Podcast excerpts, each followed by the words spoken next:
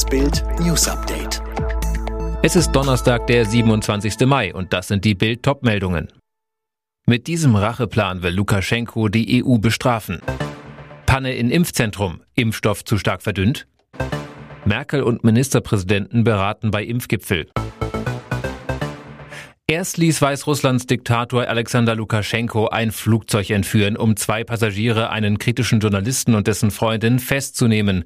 Jetzt droht er der EU mit einem bizarren Racheplan, weil die es gewagt hat, das weißrussische Regime wegen der illegalen Aktion zu bestrafen. Lukaschenko will die Kontrollen an der Grenze zur Europäischen Union lockern, damit Schmuggler leichteres Spiel haben. Wir haben Migranten und Drogen aufgehalten, jetzt müsst ihr die selber fangen, sagte der Diktator am Mittwoch vor dem weißrussischen Parlament. Laut der europäischen Grenzwache Frontex kommen nur 1500 Migranten jährlich über Osteuropa in die EU und von denen nimmt nur ein kleiner Teil den Weg über Weißrussland. Auch wenn unklar ist, wie viele Menschen das Regime aufhält, ist Osteuropa Frontex zufolge die am wenigsten genutzte Fluchtroute. Weil in einem Bayreuther Impfzentrum der Corona-Impfstoff möglicherweise zu stark verdünnt wurde, erhalten rund 600 Menschen ein Angebot zur Blutabnahme. Zur Erklärung, bevor der Impfstoff in die Spritze gefüllt wird, muss er vorher noch mit einer isotonen Kochsalzlösung verdünnt werden. Dabei ist wohl ein Fehler passiert. Bei sechs von insgesamt 581 Impfungen könne nicht ausgeschlossen werden, dass eine zu geringe Impfdosis des Herstellers BioNTech Pfizer verabreicht wurde, teilte ein Sprecher des Landratsamtes Bayreuth am Donnerstag mit. Die mögliche Normabweichung sei bei der täglichen Nachkontrolle festgestellt worden. Betroffen sind demnach Menschen, die am 14. Mai in der Johannes Kepler Realschule eine Impfung erhalten haben. Bei der Blutabnahme sollen nun die Antikörper der Geimpften gegen Covid-19 gemessen werden.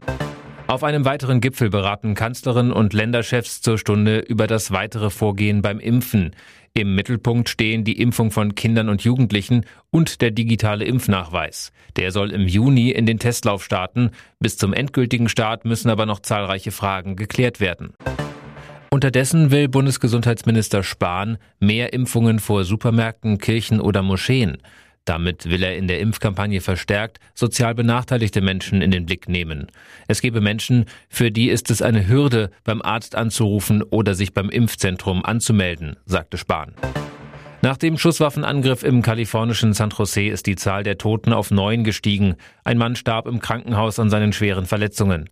Die Tat ereignete sich in einem Straßenbahndepot. Bei dem Täter soll es sich um einen Mitarbeiter gehandelt haben. Sein Motiv ist noch unklar. Das Stromkabel Nordlink zwischen Norwegen und Deutschland ist offiziell eingeweiht worden. Den Startschuss für die mehr als 630 Kilometer lange Stromleitung gab auch Kanzlerin Merkel. Mit dem sogenannten grünen Kabel unter der Nordsee werden deutsche Windenergie und norwegische Wasserkraft ausgetauscht. Alle weiteren News und die neuesten Entwicklungen zu den Top-Themen gibt's jetzt und rund um die Uhr online auf Bild.de.